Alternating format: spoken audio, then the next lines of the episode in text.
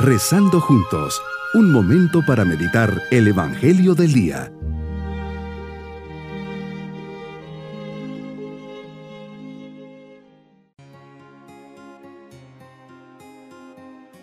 Les saludo en este día 6 de agosto, fiesta de la transfiguración. Señor, me pongo bajo tu mirada en esta oración, queriendo hacer un encuentro personal contigo. Ayúdame, Señor, a subir al tabor en un diálogo personal que me lleve a descubrirte, en un ambiente de fe, esperanza y caridad. Creo, Señor, que eres Dios, te amo sabiendo que tu presencia me llena de amor y espero en ti con la confianza de tu gracia en mi vida. Meditemos en el Evangelio de San Mateo capítulo 17 versículos 1 al 7. Jesús subes al monte a orar junto con tus apóstoles Pedro, Santiago y Juan y mientras orabas sucede el radiante misterio de tu transfiguración. Subir al monte para los tres apóstoles supone quedar involucrados en tu oración. Así es, Señor, tú que te retirabas con frecuencia para orar, especialmente en el amanecer o después del atardecer, y en ocasiones durante toda la noche. Es en esta ocasión que en el monte quisiste manifestar a tus amigos la luz interior que te invadía cuando rezabas. Tu rostro se iluminó y tus vestidos dejaron traslucir un resplandor muy especial. Es un esplendor divino. Tu rostro se transfigura y brilla. Eres el Verbo encarnado, hombre y Dios, que hoy se manifiesta a estos tres discípulos. En este momento aparecen junto a ti Moisés y Elías y se produce una conversación. Hablaban de tu partida, en griego Éxodos, que se iba a cumplir en Jerusalén. Escucha, Señor, la ley representado en Moisés y a Elías representando a los profetas.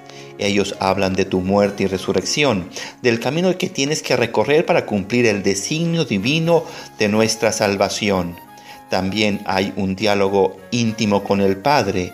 No te sales de la historia, no huyes de la misión para la que viniste al mundo, a pesar de que sabes que para llegar a la gloria tendrás que pasar por la cruz.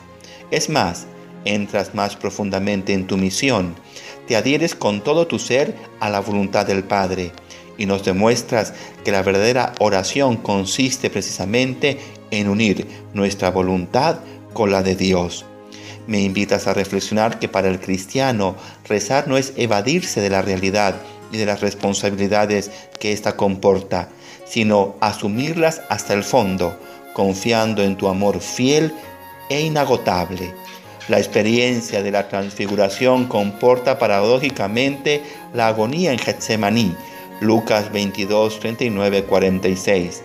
Ante la inminencia de tu pasión experimentarás la angustia mortal y te encomendarás a la voluntad divina. En ese momento tu oración será prenda de salvación para todos nosotros.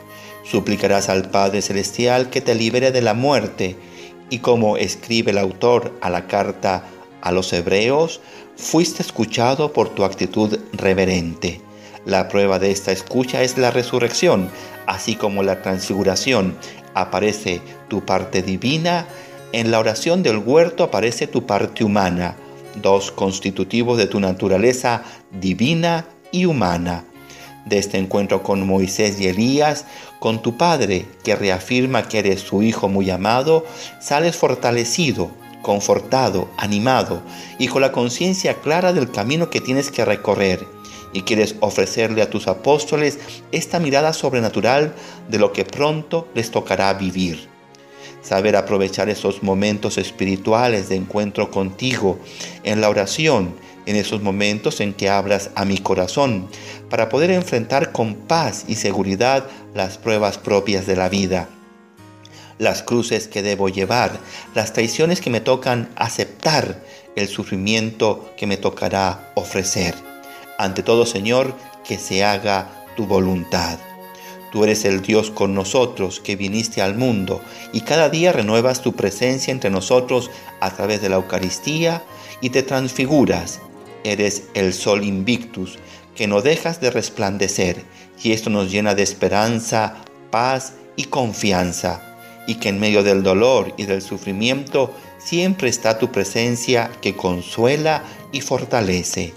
Hoy, Señor, mi propósito es consagrar mi país a tu divinidad, a tu designio de amor y volver a tener esperanza en medio de los males del mundo que nos acechan, sabiendo que tú los has asumido y los haces como Dios.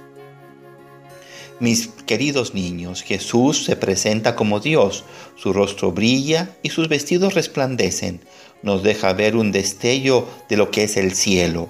El Padre nos pide que le escuchemos y sigamos sus consejos.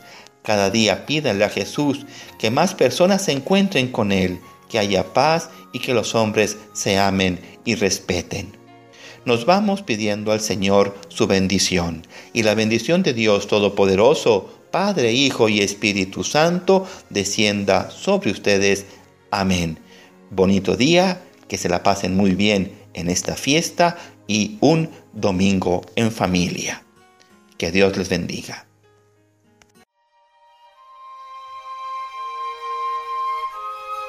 Hemos rezado junto con el Padre Denis Doren, Legionario de Cristo.